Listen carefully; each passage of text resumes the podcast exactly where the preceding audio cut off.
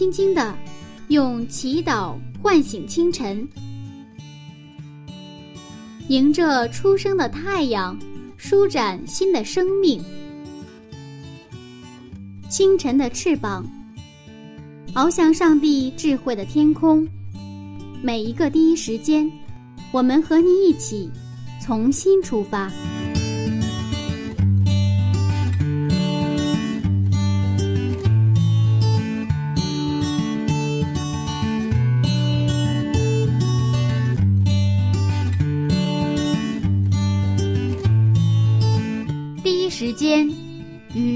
上帝相遇，精彩人生从上帝。开始，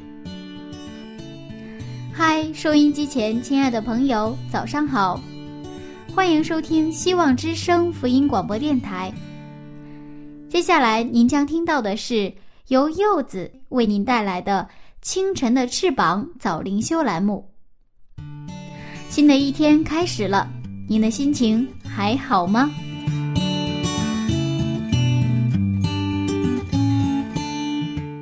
人们常说：“三十年河东，三十年河西。”事态变化真是反复无常啊！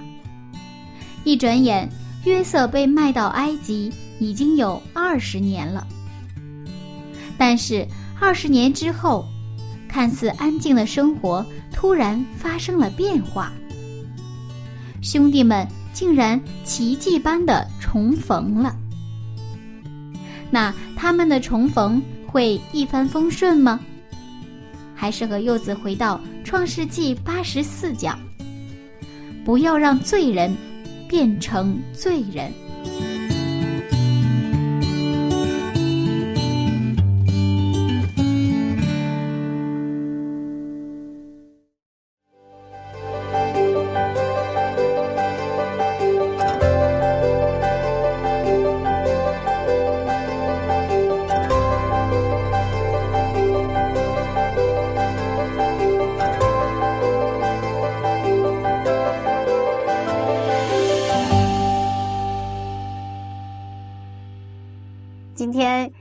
要和哥哥们见面了，真是太令人高兴了。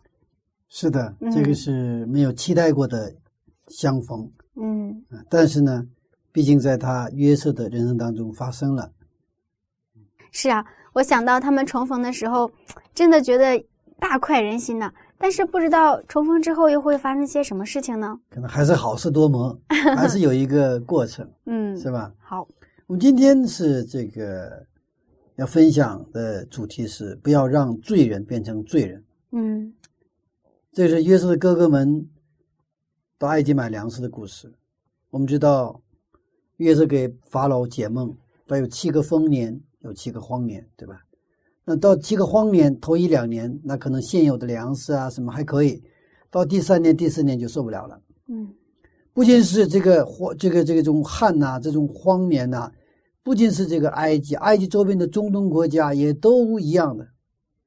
于是呢，就我们看到，就是约瑟的哥哥们就到哪里啊？到埃及来买粮食，啊粮，呃，这个到埃及来买粮食。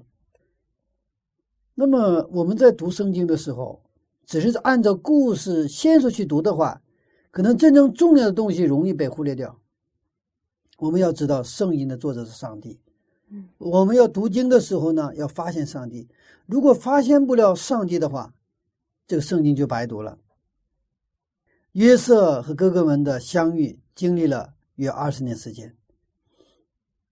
约瑟的爸爸就是他们的爸爸雅各跟以扫，也是他逃离之后相逢用了多少年？二十年的时间。嗯，好像是这个比较奇妙的哈是啊，啊、就是呃非常奇一个巧合吧。嗯嗯，那么雅各和以嫂的重逢，他最后成了一个非常完美的结局，大团圆的结局。但这里边有一个环节，就是他们解决了罪的问题，嗯在雅伯渡口，雅各悔改了。那现在约瑟和哥哥们再相会，也必须解决这个罪的问题。解决不了罪的问题，他们相逢就是悲剧。雅各和以扫如果那时候没有解决了这个罪的问题的话，他们相逢就是一场悲剧，是吧？兄弟骨肉相残呐。那么今天也是一样。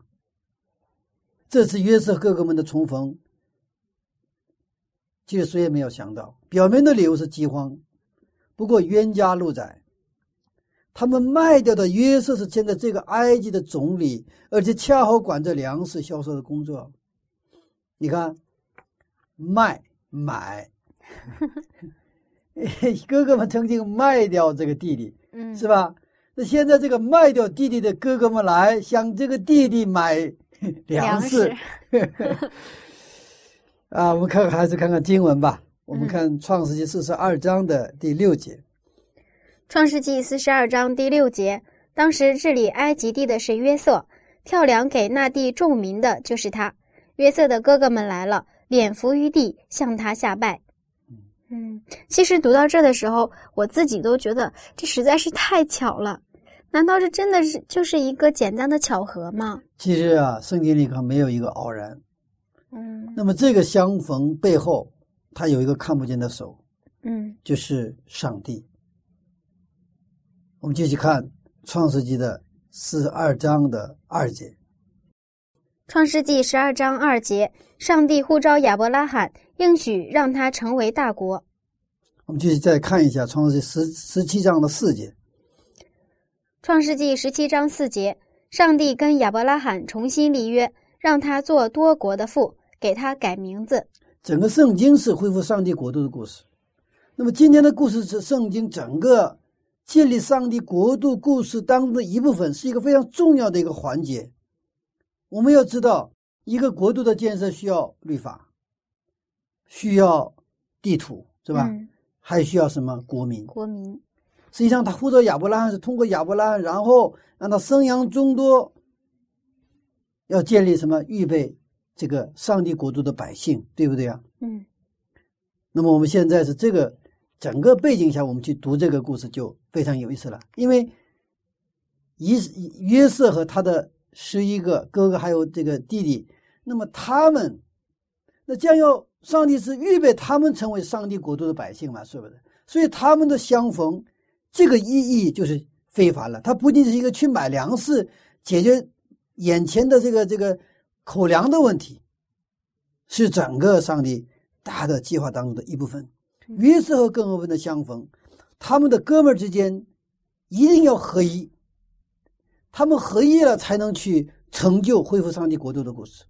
故事的表面好像是嗯买粮卖粮，实际上是上帝的在背后指挥，让这个十二个兄弟最终成为十二支派，成就上帝的国度。所以这个约瑟跟哥哥们的相逢时，真的是有点提心吊胆，是吧？嗯啊，从约的概念去读圣经的话，我们就看到了约瑟的故事里边，上帝在行动，上帝在成就他自己的事情。嗯，好，他们终于见面了。我们看经文第六节，啊，还有第九节。六节到九节，约瑟的哥哥们来了，脸伏于地，向他下拜。约瑟想起从前所做的那两个梦，那个哥哥们来了以后，向他匍匐在地的时候，约瑟想起了他曾经做的那两个梦。嗯那个两两个梦是什么梦啊？我们稍微回忆一下，《创世纪》三十七章的第七节。创世纪三十七章七节，我们在田里捆禾架，我的捆起来站着，你们的捆来围着我的捆下拜。他们的河捆，哥哥们的合同向谁啊？向约瑟的河捆下拜。要知道，这个河捆是跟粮食有关的，嗯，是吧？我们再看第七节，第七节，约瑟看见他哥哥们，就认得他们，却装作生人，向他们说些严厉话，问他们说：“你们从哪里来？”他们说：“我们从迦南地来籴粮。约瑟就看见他的哥哥们之后，他假装不认识，是吧”？嗯然后呢，故作严厉，哈嗯啊，看起来好像有点很虚的，是吧？还得在那装呢，是吧？嗯，那为什么他的哥哥们没有认出约瑟呢？嗯因为这个已经时隔二十年了，他离开的时候十七岁，那么现在的时候，这个已经三十多少？三三十，好几好几岁了，就二十年的时间。嗯而且约瑟的哥哥们刚进了这个法老的宫殿呐、金碧辉煌，他们这里边就迷迷糊糊。呃我记得我第一次去那个五星级宾馆，真的，我我觉得就有点迷路了，就好像被镇住了哈。嗯所以这是一个，还有一个他这个约瑟已经改名字了，而且他们做梦也没有想到他们这个弟弟还活着，哦，他做梦也没有想到就活着也是这个弟弟能够成为埃及的这个总理，总理这个是就是根本想不到的是吧？嗯约瑟还对哥哥们说严厉的话，声音可能也是有一点变形了，是吧？很威严，所以他们根本、就可能声音有点相似，也是他们根本不敢想象这个约瑟，这个这个埃及的总理就是这个他们卖掉的那个约瑟。其实耶稣基督，你看啊，十字架复活之后，他的门徒们不认得他，才不过三天呢。啊，虽然我们看到路加福音记录的话，耶稣有点变形了，可能瘦了或怎么样，就是有一点变化，但是呢，门徒们还是不认得他，甚至那个他们是看到像那个鬼一样，是吧？那现在二十年了，确实不认得他。我们看第八节，第八节，约瑟认得他哥哥们，他们却不认得他。约瑟不仅是现在要说他们严厉的话，嗯，还要给他们扣帽子。第九节就对他们说：“你们是奸细，来窥探这地的虚实。现在约瑟就给他们扣帽子了。”嗯，你们到这里来就是什么？就是想做奸细，做奸细。对，那为什么他要把他们设定为奸细吗？难道是说他要找哥哥们复仇？其实答案就是不要让罪人变成罪人。我们设想一下当时的情形，哥哥们来了，他马上说：“哥哥们，我是约瑟。”哥哥们的后反应会怎样呢？很害怕。啊，非常的惊慌。嗯他们做梦也没有想到，他们卖掉的弟弟现在成了洋洋埃及大国的总理。现在见面了，如果知道这是约瑟的话，他们会有个老鼠洞都得钻进去。我们再想一想，约瑟如果当场认了这个哥哥们，还对周边的臣仆们说：“你们看，这是我的哥哥们，他们曾经卖了我。”大臣们会一片哗然。嗯不过，接着约瑟语出惊人，他说：“但是今天我饶恕他们。”这一下子，哥哥们成了十恶不赦的罪人，约瑟却成了轰动埃及的明星级的一个人，一个道德君子。其实，这个我们下一个场景是大家很熟悉的一个场景，《路加福音》十八章的十一节。路加福音十八章十一节，法利赛人站着自言自语的祷告说：“上帝啊，我感谢你，我不向别人勒索、不义、奸淫，也不向这个税吏。”嗯我曾经遇到一个姊妹，她跟一个老牧师谈话，当时我在场。她说：“我丈夫经常打我，他外边找了别的女人，还要跟我离婚，但是我饶恕他，我不会跟他离婚，我饶恕他。”这个姊妹是非常热心的一个一个一个姊妹，而且是也很有能力的一个姊妹，也是非常热心于传道的一个姊妹，但是她的家庭。遇到了麻烦，很多年时间，她跟她的丈夫不不和，真的丈夫也确实打她。好的时候好的不得了，坏的时候坏的不得了。那么她就找这个老牧师去谈心嘛。后来怎样？后来离婚了，那是好多年前的事情了。当时我心里就非常非常闹心，我就想你现在干什么在这里？你饶恕你的丈夫，你说你的丈夫打他打就打你啊，外面找女人，全是你丈夫的不是。但是我饶恕他，他要离婚，我不想离婚。其实你心里想离婚，你现在在表彰自己的善，你的关注点是彰显你自己的义。这种灵性属于法利赛人的灵性，这种对比出来的反差，对方是罪上加罪，自己是义上加义。后来我跟这个姊妹啊，因为当时我就非常闹心嘛。不是说我现在我就同情那个她的丈夫，我怎么摊上这样的一个老婆？看起来是很有信仰、非常热心的一个一个人，但是其实他没有信仰，把罪人变成罪人，绝对不是艺人。所以后来跟他，我就我就我就坦率的讲了我的感受，我说我不舒服，你这么说话。嗯如果你真的爱你的丈夫的话，你不应该这样表述。我说你想离婚，赶紧离婚吧。但是很多年前的事了，当然不是说我让他离婚就离婚，不是这样的，但反正离婚了。嗯，但其实他的命很苦，真的很苦，我觉得他也很苦。不过，真的我们面临那种很苦的状况的时候，我们真的需要信仰，用信仰来去超越这种我们所面临的挑战，而不是我们用法利赛人的灵性，使对方变得越来越像罪人。你当我们的义显出来，然后把对方呢显出他的罪来，这个不是上帝所愿意的事情。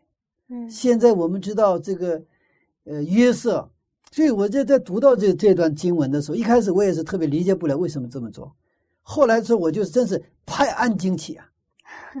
哇，这个约瑟，他爱他的哥哥们，他不是在那儿故意装，故意在那儿装腔作势，不是在故意的给他们扣帽子，是吧？折磨他们，就像一个，呃，猫抓住了一个老鼠之后，在那儿调戏他，不是在调戏他的哥哥们，而是他在等待着一个机会，等待什么？给哥哥们一次又一次给哥哥们悔改的机会。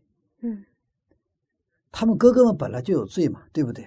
嗯约瑟爱他们，约瑟是耶稣的预表，他有牧者的心肠，他有那个温柔的心。当他见到他的哥哥们的时候，耶稣的心为心，他有温柔的心来对待他们，所以他没有马上公开亮明他的身份。首先呢，给他们扣帽子，嗯假定他们是奸细。我们看继续看经文十节和十一节。十节到十一节，他们对他说：“我主啊，不是的，仆人们是敌粮来的，我们都是一个人的儿子，是诚实人，仆人们并不是奸细。现在这个约瑟的哥哥们说的话都是实话。雅各的家里有遗传，就是撒谎的遗传。嗯但是今天我们看到他们哥哥们是跟约瑟是说的是实话。我们继续看十三节，我们就知道他是不是说的实话。十三节，他们说：“仆人们本是弟兄十二人，是迦南地一个人的儿子。顶小的现今在我们父亲那里，有一个没有了。你看他们说的实话，十二个对吧？”嗯然后呢，迦南地一个人的儿子，这是实话。嗯顶小的现在边阿敏在老家里，父亲那里有一个没有了，这也是实话，对不对？嗯有一个三十八章，他玛和犹大的故事，我们知道犹大悔改了，发生了改变。嗯今天我们看到哥哥们也都发生了改变，他们不再是过去的哥哥们。这时候约瑟对他们说：“我们看这个十四节和十五节哈，十四到十五节，约瑟说：“我才说你们是奸细，这话实在不错。我指着法老的性命起誓，若是你们的小兄弟不到这里来，你们就不得出这地方，从此就可以把你们正验出来了。”我们接着看第六十六节。十六节，需要打发你们中间一个人去，把你们的兄弟带来。至于你们，都要求在这里，好正验你们的话真不真。若不真，我指着法老的性命起誓，你们一定是奸细。他提前设定了一个假设，就是你们是奸细，对吧？嗯他这个奸细这个东西就没有什么证据的，假假定一个奸细，嗯然后他提出了这样这样这样条件，是吧？嗯然后你满足了这个条件，你们不是奸细；如果你们不满足这个条件是，就是奸细。所以这个逻辑吧，有一点真的有一点，啊，奇怪。有一点真是的，这个仗势欺人呐、嗯对不？对，嗯，但是刚才我们也说了，约瑟的哥哥们已经悔改了，那为什么约瑟还要步步紧逼，不放过他们呢？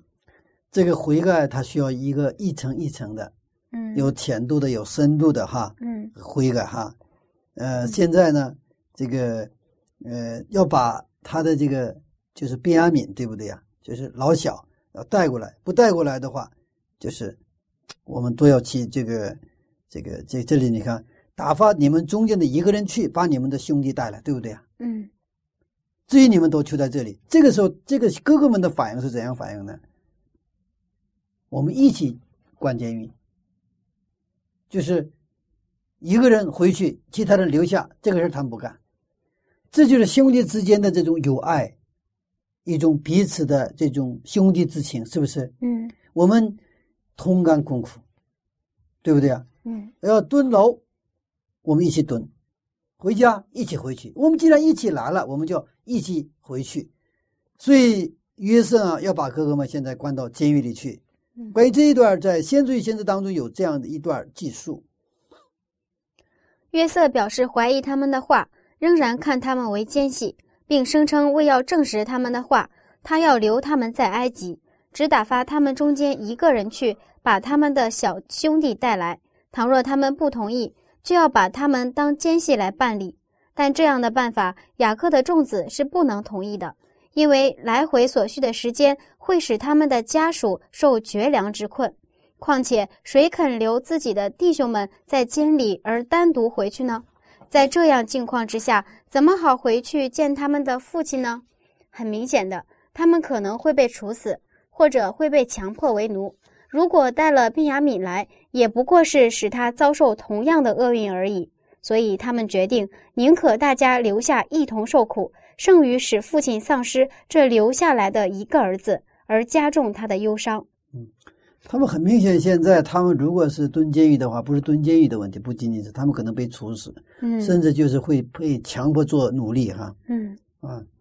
那么这个时候考虑到了，他们还考虑到了小弟弟便雅悯的痛苦，也考虑到父亲的忧伤，哥哥们变化了，他们不是过去的都是以自我为中心，只顾自己，是吧？嗯，而且又很残忍。照理说，哥哥们也应该嫉妒便雅悯，但是他们没有。嗯他们要保护这个小弟弟和父亲，而且兄弟们休戚与共，要一起坐牢。嗯约瑟没有想到哥哥们改变了。嗯其实，在这个之前有一个铺垫，就是三十八章犹大和他玛的故事，对不对啊？在这个二十年间的故事展开的时候，约瑟在埃及的这个二十年故事展开的时候，他们的老家在这个迦南地那个地方，只有一个故事记录了，就是犹大和他妈的故事。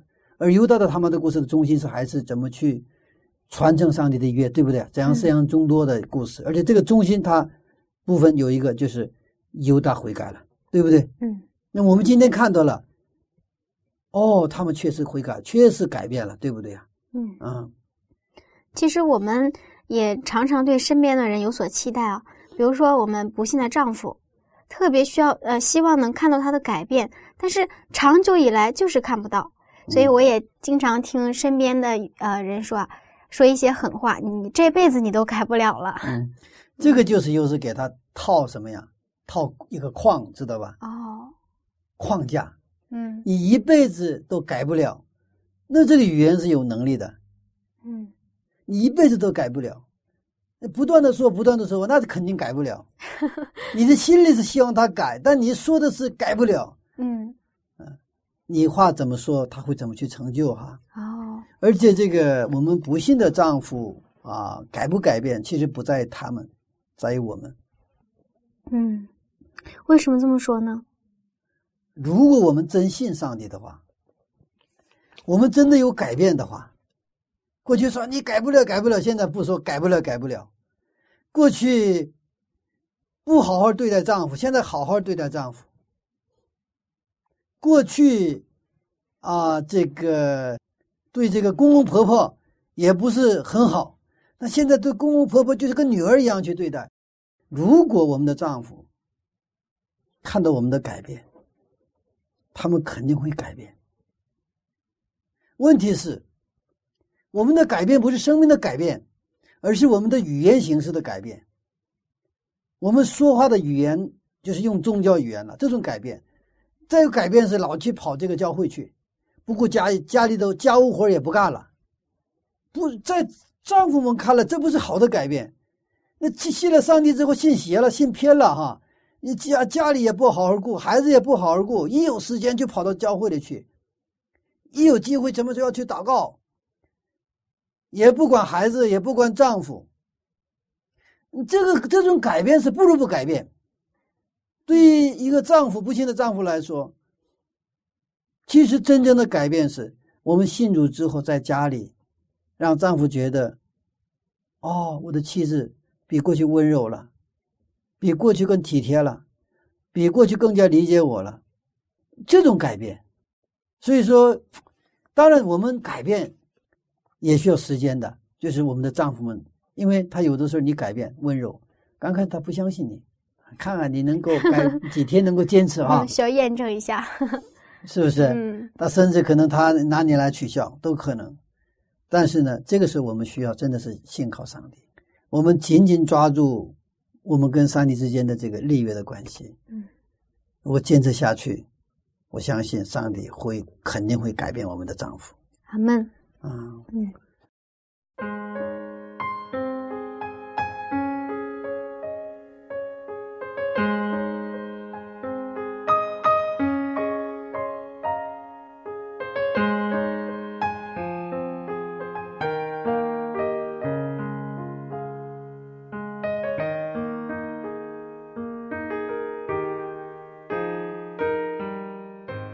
用我们的义显出别人的恶，是法利赛人的精神。柚子经常会遇到这样的人，常常非常严厉和苛刻，用这样的话指责自己不幸的朋友和家人。其实，有时候柚子自己也会犯这样的错误。的确。我们的言语是带有能量的。今天我们知道了，圣灵在每一个人的身上都在做工，而我们要做的就是妻子更像妻子，丈夫更像丈夫，用信心去等待还没有信主的家人和朋友，常常对他们说鼓励和帮助的话。那么，亲爱的朋友，今天您准备和您的家人和朋友说哪些带有正能量的话呢？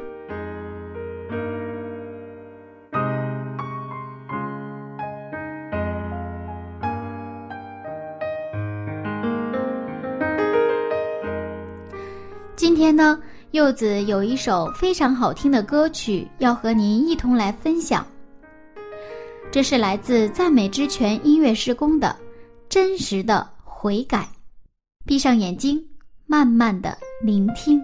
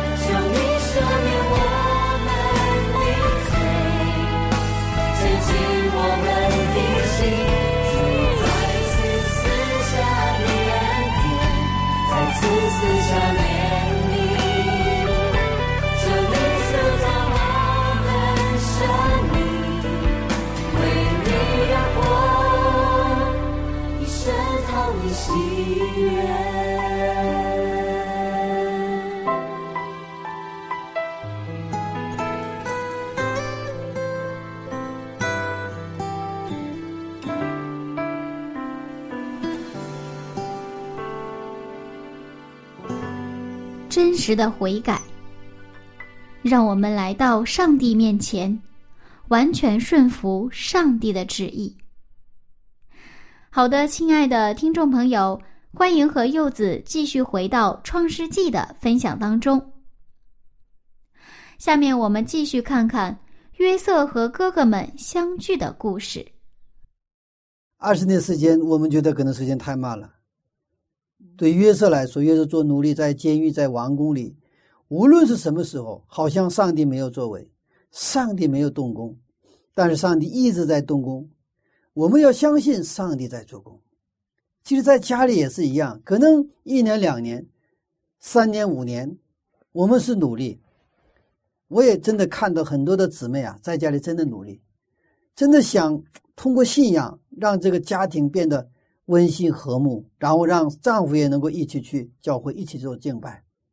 那也有很多的姊妹也成功了，但是也有很多的姊妹呢还没有成功，她们还在努力。但是呢，也有一些姊妹，我刚才谈到了，她们那个努力都是这个不是在错误的方向在努力，甚至我们怨恨丈夫，对不对啊？嗯，呃，把这个当做是呀，我的丈夫在逼迫我，啊、是。就就往往说这个话的时候，我常常跟这些姊妹们说，不要随便说丈夫逼迫你，知道吗？我我觉得也许是你逼迫你的丈夫，啊、嗯不是你是标准，标准是上帝，嗯，是上帝，而且上帝的动工，不见得是说一个月两个月，有时候一个月两个月，一个一两次事件就能够让丈夫马上改变过来，但是有的时候十年二十年，需要慢慢的去等待和在信号当中去盼望。约瑟用了二十年时间，是吧？那他的哥哥们，那么约瑟在埃及，他的哥哥们在迦南地这两个地方，但是这一位上帝，在两个地方都在做工，对不对啊？在约瑟的人生当中，上帝也介入；在他哥哥们的人生当中，上帝也介入，是不是？那么整个整个这个是一个大大片的话，那这个导演是上帝啊，上帝来同时做工，好像这个做工不见得有果效，但是今天在重逢的时候，我们看到，哦，上帝做工的果效出现了，对不对？我们要相信上帝在每一个人身上做工，包括我们看来不可能改变的我们的丈夫的身上，上帝一样做工。为什么？因为上帝爱他。阿门。就像爱你一样，上帝也会在我们看来不可改变的一些教会的一些领袖们身上一样在做工。我们可能有的时候想跟教会的领袖、牧长去提一些建议，他们不听，他们不接受，两次、三次他不接受，他们觉得哎呀，我们这个我们的领袖不听话，不听我们的这个建议，对不对啊？但是你们祷告，要相信，上帝也会在他们身上做工。上帝不仅感动你的心灵，也感动他们。上帝不是撇下我们一个人不管，他是你去哪里我也去哪里，恒久忍耐是上帝和我们一起忍耐。上帝在做工，但是我们需要信心。忍耐是上帝和我们和我们一起经历，忍耐不应该是痛苦的经历，而是感受到上帝啊同在的这个时候。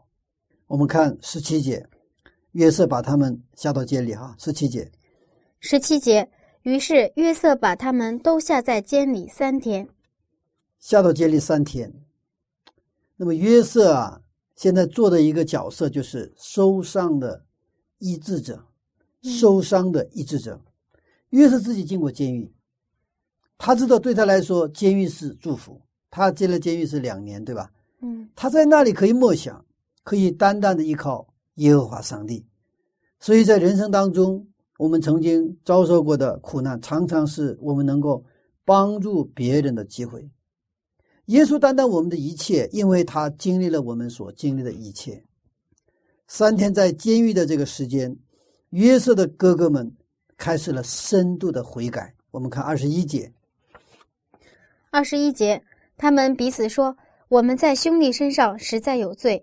他哀求我们的时候，我们见他心里的愁苦，却不肯听。所以这场苦难临到我们身上。”哥哥们彼此说：“我们在兄弟身上实在有罪。”他们现在知不知道这个约瑟就是约瑟啊？他不知道。嗯。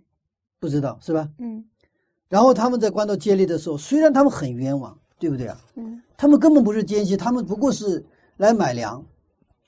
但是被下到监里，照理来说，照理说，他们被冤枉的时候，他们应该是发怨言：我们没有罪，我们没有做错什么事，为什么把我们加到监里？太强词夺理，太这个这个这个，完全是什么呢？欺负我们，对不对啊？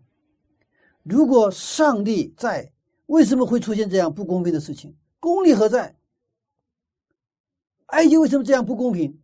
他们会可能是发抱怨、发牢骚，甚至提出抗议，但是他们说的内容不是抱怨的内容。他们说：“我们在兄弟身上实在有罪，实实在在有罪。”他们想起了他们的罪，嗯，他们想起了二十年前。他们曾经犯过的罪，有个神学家说，在创世纪当中，这是唯一一个地方公开认罪的地方，唯一一个地方。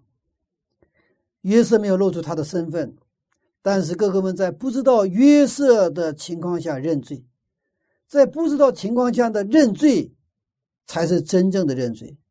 如果他们知道了宰他是宰相，他是那个总理大臣的约瑟，因为惧怕而承认这个罪的话。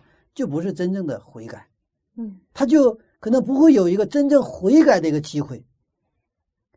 二十年前弟弟死，他们卖掉弟弟的事，一直在哥哥们的脑海当中折磨他们，就像是一部这个高性能的电脑一样，一点击，一触碰，他们卖弟弟的那个画面就出现在那个电脑屏幕上，嗯。然后他他这一触碰又又冒出来，关机的时候好像没有，开机只有点击或者触碰的话，老是出现在画面上折磨他们。嗯，约瑟跟哥哥们见面，一定要解决罪的问题。其实当耶稣复临的时候，我们也一定要解决罪的问题。不解决这个罪的问题，没法去见上帝。嗯，那既然一定要解决罪的问题，我们特别想知道什么才是真正的认罪。有的人会说：“你不认罪、不悔改，上帝惩罚你。”认罪是因为惧怕吗？那个犹大，嗯，犹大最后也认错了，但他没有认罪。他是因为他的卖了耶稣嘛，对吧？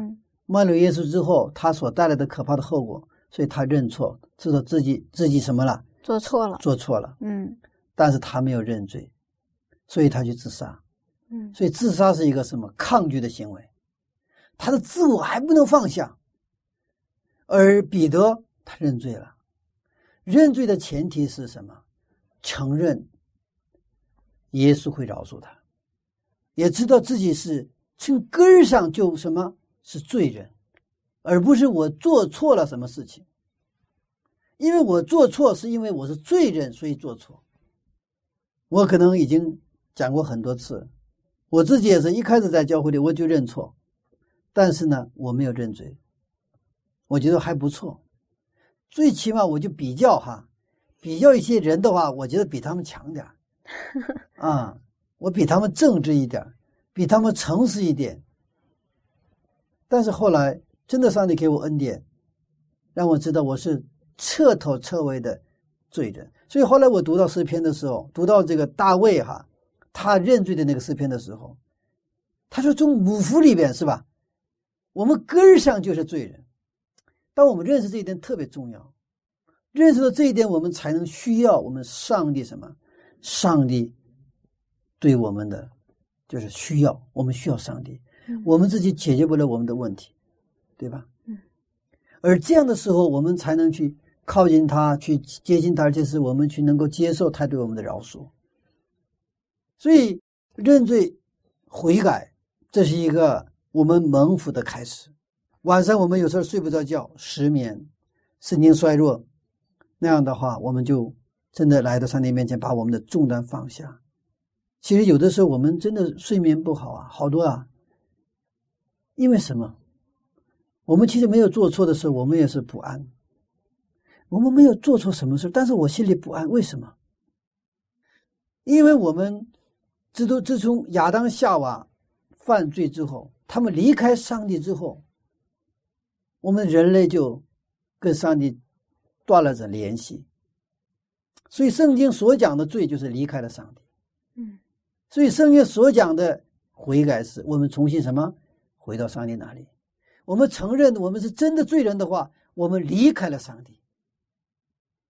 不是我在教会里就没有离开上帝，不是。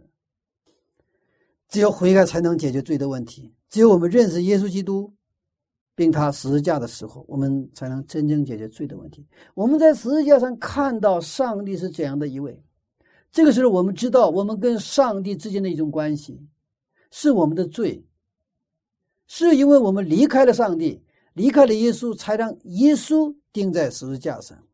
嗯。约瑟是一个充满爱的一个人，他自己前半生一直是一个受害者。我们知道，这个杀人犯往往都是有理由的，对吧？有人可能欺负他，欺负欺负欺负欺负，对吧？最后呢，忍无可忍，奋起刚那个这个这个抗拒，对吧？杀了人。我们有时候只看到一个那样的一个啊片段的话，我们觉得他杀人什么有没有理？有理。但法律能不能逃过？逃不过。你杀人偿命。约瑟前半生一直受伤害，他被他的哥哥们伤害，他被他的这个这个波提法家的祖母伤害，对不对啊？后来也是被这个高官也遗忘掉，但是上帝医治了他，所以约瑟是受伤的医治者。他比哥哥们受伤还厉害，但是他得到了医治。现在。得到医治的约瑟，他要医治他的哥哥们。嗯，我们继续看诗篇的三十二篇三到四节。诗篇三十二篇三到四节：我闭口不认罪的时候，因终日哀哼而骨头枯干；黑夜白日，你的手在我身上沉重，我的精液耗尽，如同夏天的干旱。嗯，这大卫在说呀，我闭口不认罪的时候。终日爱恨而骨头枯干。嗯，我心里有沉重的负担，我睡不好，吃不好。我们继续看《约翰一书》的一到一章九节，《约翰一书》一章九节：我们若认自己的罪，上帝是信实的，是公义的，必要赦免我们的罪，洗净我们一切的不义。我们若认自己的罪，我们上帝是信实的，他是守约的。他是公义的，他必要赦免我们的罪。其实我们前面已经说过一个法利赛人，对吧？嗯，法利赛人他认罪怎么认罪？那不叫认罪，其实就是什么？我们不像他们，对吧？嗯。而我们看这个税吏是怎样去认罪，《路加福音》十八章十三节，路加福音十八章十三节，那税吏远远的站着，连举目望天也不敢，只捶着胸说：“上帝啊，开恩可怜我这个罪人。这个税吏是怎么样？远远的站着，靠近都不敢靠近，然后呢，举目望天都不敢。开恩可怜我这个罪人，他是实实在在的承认自己是罪人，所以，我们看那个撒盖，对吧？”嗯撒盖也是一个税吏啊，他是也是一个罪人，过去也是巧妻豪夺，对不对啊？但是他真正耶遇到耶稣之后，他的人生发生了改变。我要还给所有我的巧妻豪夺，而且我还要赔偿。耶稣说：“我今天就到你家里。”那里有很多的人来欢迎耶稣，但是耶稣愿意到谁的家？撒该的家。当我们认罪悔改的时候，上帝，我们的耶稣基督会进入到我们的心里。我们的耶稣基督他会住在我们里边。如果我们的心思不是悔改的心，不认罪的话，我们会拒绝耶稣。我们是本能的会拒绝耶稣。嗯，约翰福音一章讲，耶稣来到他的地方，自己的地方，但是他自己的地方荒漠不欢迎他，拒绝他。光来到黑暗的地方，黑暗他不喜欢光明。如果是我们现在心里没有感动，如果我们现在没有这样对上帝的需要，我们现在也不愿意去教会，那是因为我们心中的罪，罪让我们去拒绝，罪让我们去拒绝。老底下教会的问题就是不悔改，不冷不热。为什么我们守了安息日还没有得不到安息呢？因为没有悔改，没有对上帝真正的爱，我们跟上帝的关系没有打通。为什么？因为罪在中间隔着。嗯约瑟真的爱他的哥哥们，约瑟不露出他的身份的理由就是让哥哥们的内在的罪的问题在上帝面前悔改，得到上帝救赎的恩典，这才是一个真正的爱。其实我们很多的人的爱是出于本能的感情，而且把它误认为是爱情。约瑟的爱是伴随着痛苦的，而只有这种爱才能救人。约瑟在那儿装的理由，就是为了救他的哥哥们，是为了造就他的哥哥们。耶稣基督在十字架上痛苦，不是身体的痛苦，是因为我们的罪带来的心灵的痛苦。所以说，他最后呢，心脏破裂而死。嗯所以，当我们的罪得不到解决的时候，我们就心中没有平安，也没有安心。嗯而我面对罪人的时候，面对有问题的人的时候，我们要善加对待，不是说随意的指责，或者是随意的评断。我们去尊重他们，然后给他们什么悔改的机会。嗯有的时候知道他们犯错了，也不是马上指出来，而去什么去装一下，装作不知道，装作不知道，然后给他什么台阶下，尊重他，嗯让他感受到你周边的人怎么样，都爱他、信任他。但是他自己知不知道这个自己的罪啊？他知道，知道越对他好，他越受不了。是这样。所以说，不要让罪人成为罪人。其实很多的时候，人犯错自己都知道，你不要一定要指出来，一定要挑出来再，然后痛快，是吧？这这个本身是我们是什么不健康的一个心理嗯啊。所以我们看今天这个约瑟呀，我看到这个约瑟是真的爱哥哥，而且这种爱不是来自于他的本能，而是来自于什么？上帝给他的这种爱。嗯，我们继续看经文。嗯，啊，二十三节、二十四节。二十三到二十四节，他们不知道约瑟听得出来，因为在他们中间用通事传话。约瑟转身退去，哭了一场，又回来对他们说话，就从他们中间挑出西缅来，在他们眼前把他捆绑。约瑟其实那个哥哥们这个他们悔改呀、认罪呀，他都听到了，是吧？嗯嗯，因为他听懂他们的语言嘛。他一直不不露出他的身份，一直来等待，帮助他们去让他们悔改。他看到了他们的悔改，他们的改变，嗯，他转身出去哭了一场。真是不容易啊！所以他这个哭是什么哭啊？一个喜乐的哭，是一个喜泪，因为他不是彰显自己如何善，而是千方百计的帮助哥哥们去悔改。约瑟真的是爱他的哥哥们，是啊，所以他退去，哭了一场。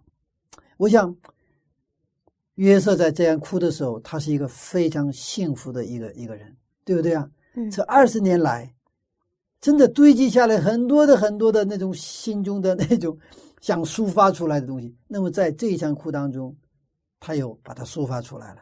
嗯，能够跟痛苦的人一起痛苦，才有资格指出他的罪。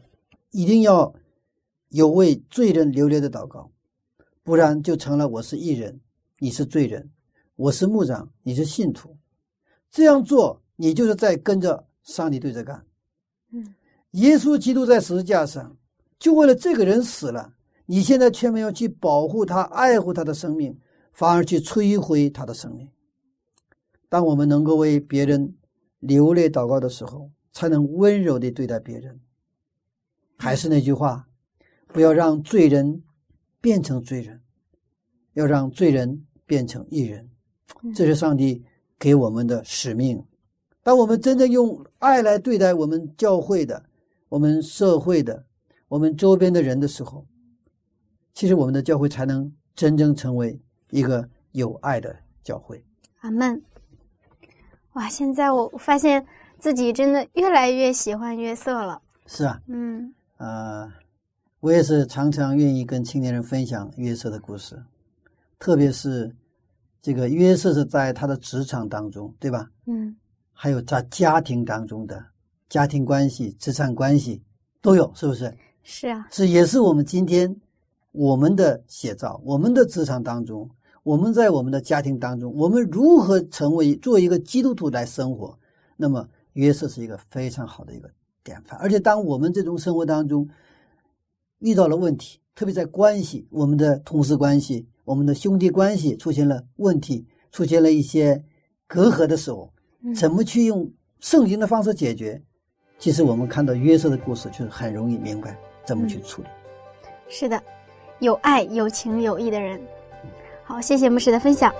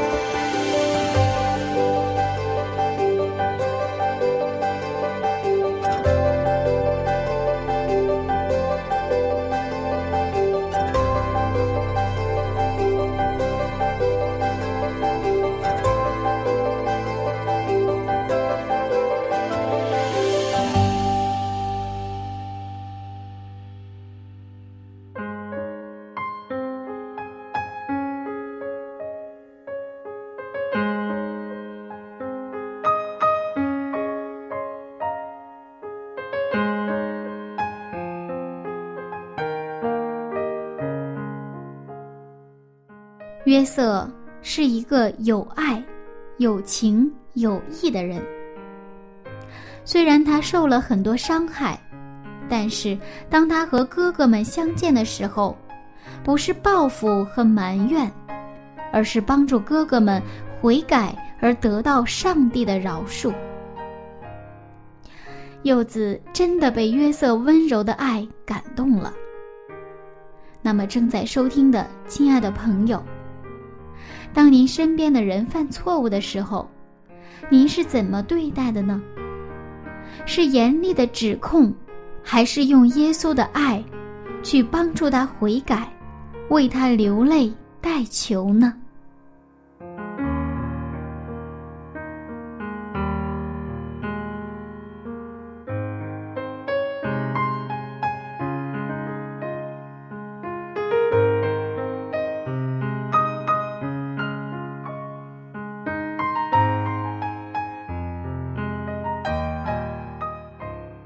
那么这个问题呢，就留作今天的作业，希望您能好好的思考一下。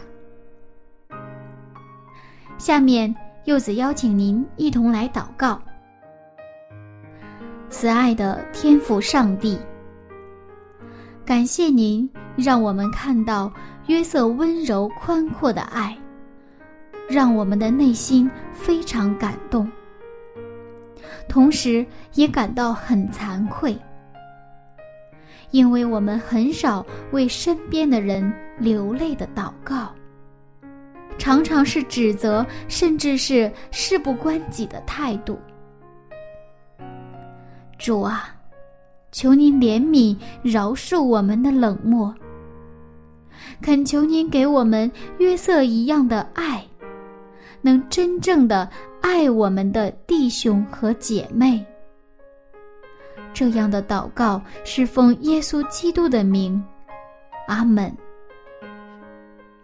各位听众朋友，我是柚子，今天我的节目马上就要结束了，那这个早晨您有收获吗？如果您觉得我们的节目对您有帮助，不要忘了邀请您的朋友一起来听哦。